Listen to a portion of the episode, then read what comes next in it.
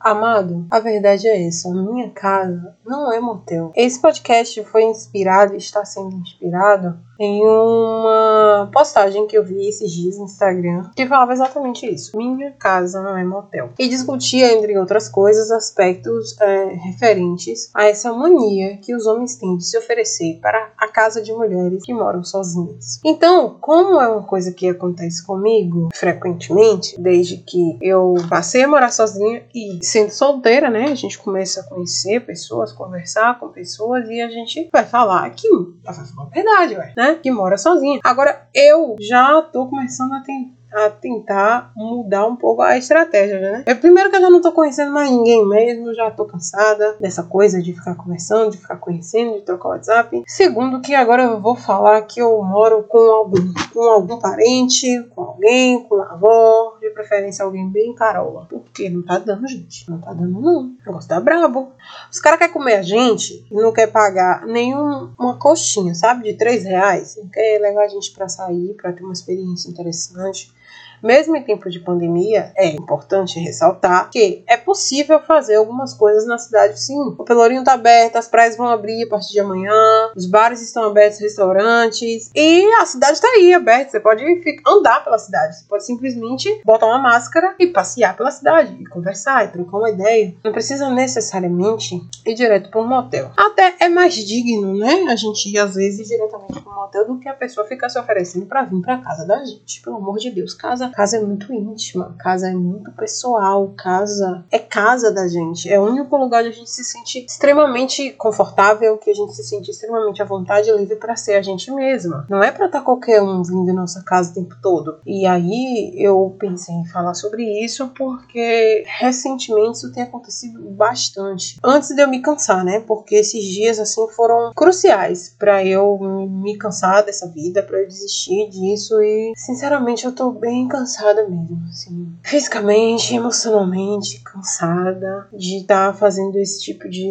de coisa mesmo, de estar tá paquerando, de estar tá conhecendo, sei lá. Fiquei muito farta esses dias, porque os caras simplesmente falam: Eu posso ir na sua casa? Ah, podemos ir, eu posso ir na sua casa. Ah, a gente, eu, aí eu que tenho a ousadia, a iniciativa de propor uma outra coisa, de propor pra gente sair. Pô, os caras não querem nem pagar uma pizza pra gente, velho. Botar a gente no restaurante, sentado comer uma pizza pra conhecer a gente, pra conversar. Nenhuma coxinha, imagina uma pizza, né?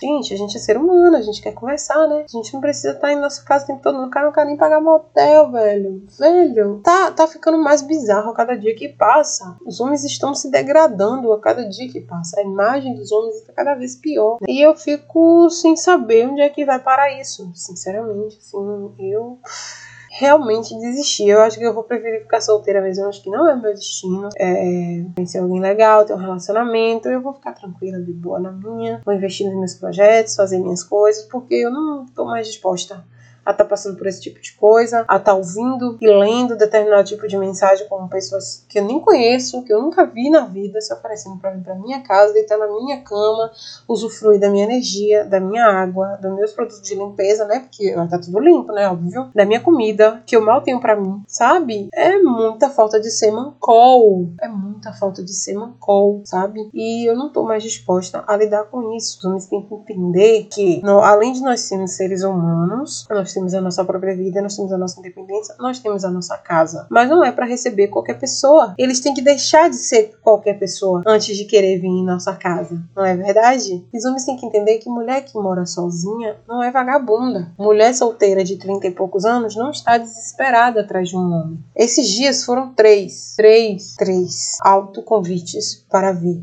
a minha casa. Teve um, por exemplo, teve um caso que foi iniciativa minha de eu chamar a pessoa para fazer alguma coisa. Ah, a gente faz alguma coisa e depois vai para sua casa. Quê? Como assim? Eu não quero isso aqui em casa. Então eu acabei desmarcando tudo. Eu não quero um tipo de intimidade com qualquer pessoa mais na minha casa. Já trouxe pessoas na minha casa, mas eu não vou mais trazer. Isso é uma decisão que eu tomei há bem pouco tempo e é assim que vai continuar sendo. Minha casa não é motel, a casa de mulher que mora sozinha não é motel. Se plantem, tem um semancol, tem um limite limite. Limite é uma coisa importante para viver. É muito importante ter limite, é muito importante ter bom senso, ter noção, não ficar se oferecendo pela casa dos outros. É muito importante. Outra coisa, algumas até têm casa, não precisa nem disso. Tem, tem casa, diz que mora só, sei lá, mora com amigos. Eu fiquei meio sem entender assim, né? E é isso. Bom domingo e a nossa casa não é motel.